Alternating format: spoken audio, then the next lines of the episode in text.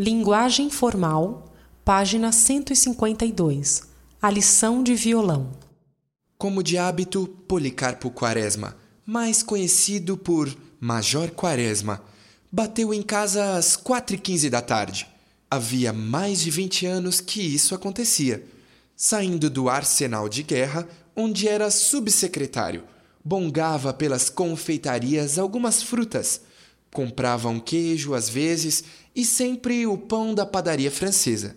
Não gastava nesses passos nem mesmo uma hora, de forma que às 13h40, por aí assim, tomava o bonde, sem erro de minuto, ia pisar a soleira da porta de sua casa numa rua afastada de São Januário, bem exatamente às quatro e quinze, como se fosse a aparição de um astro, num eclipse, enfim, um fenômeno matematicamente determinado, previsto e predito.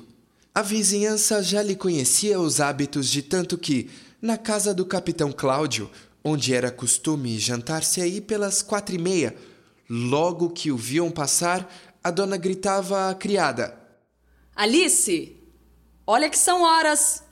O Major Quaresma já passou.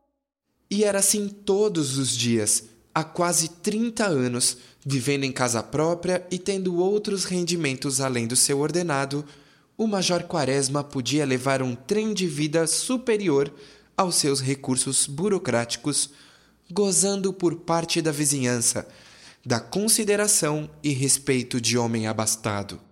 Não recebia ninguém, vivia num isolamento monacal, embora fosse cortês com os vizinhos que o julgavam esquisito e misantropo.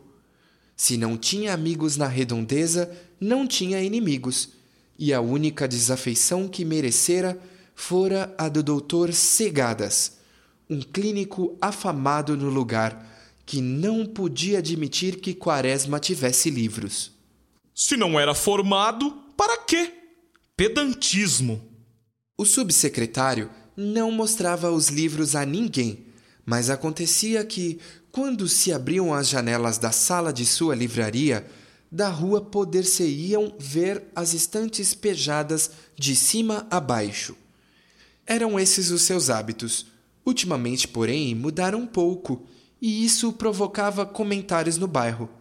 Além do compadre e da filha, as únicas pessoas que o visitavam até então, nos últimos dias era visto entrar em sua casa três vezes por semana e em dias certos um senhor baixo, magro, pálido, com um violão agasalhado numa bolsa de camurça.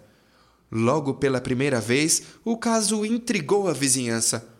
Um violão em casa tão respeitável? Que seria?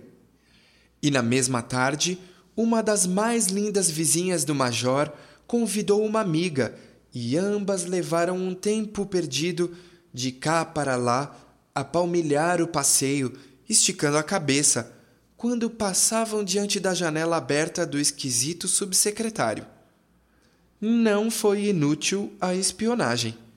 Sentado no sofá, tendo ao lado o tal sujeito, empunhando o pinho. Na posição de tocar, o major atentamente ouvia. Olhe, major, assim. E as cordas vibravam vagarosamente a nota ferida. Em seguida, o mestre aduzia.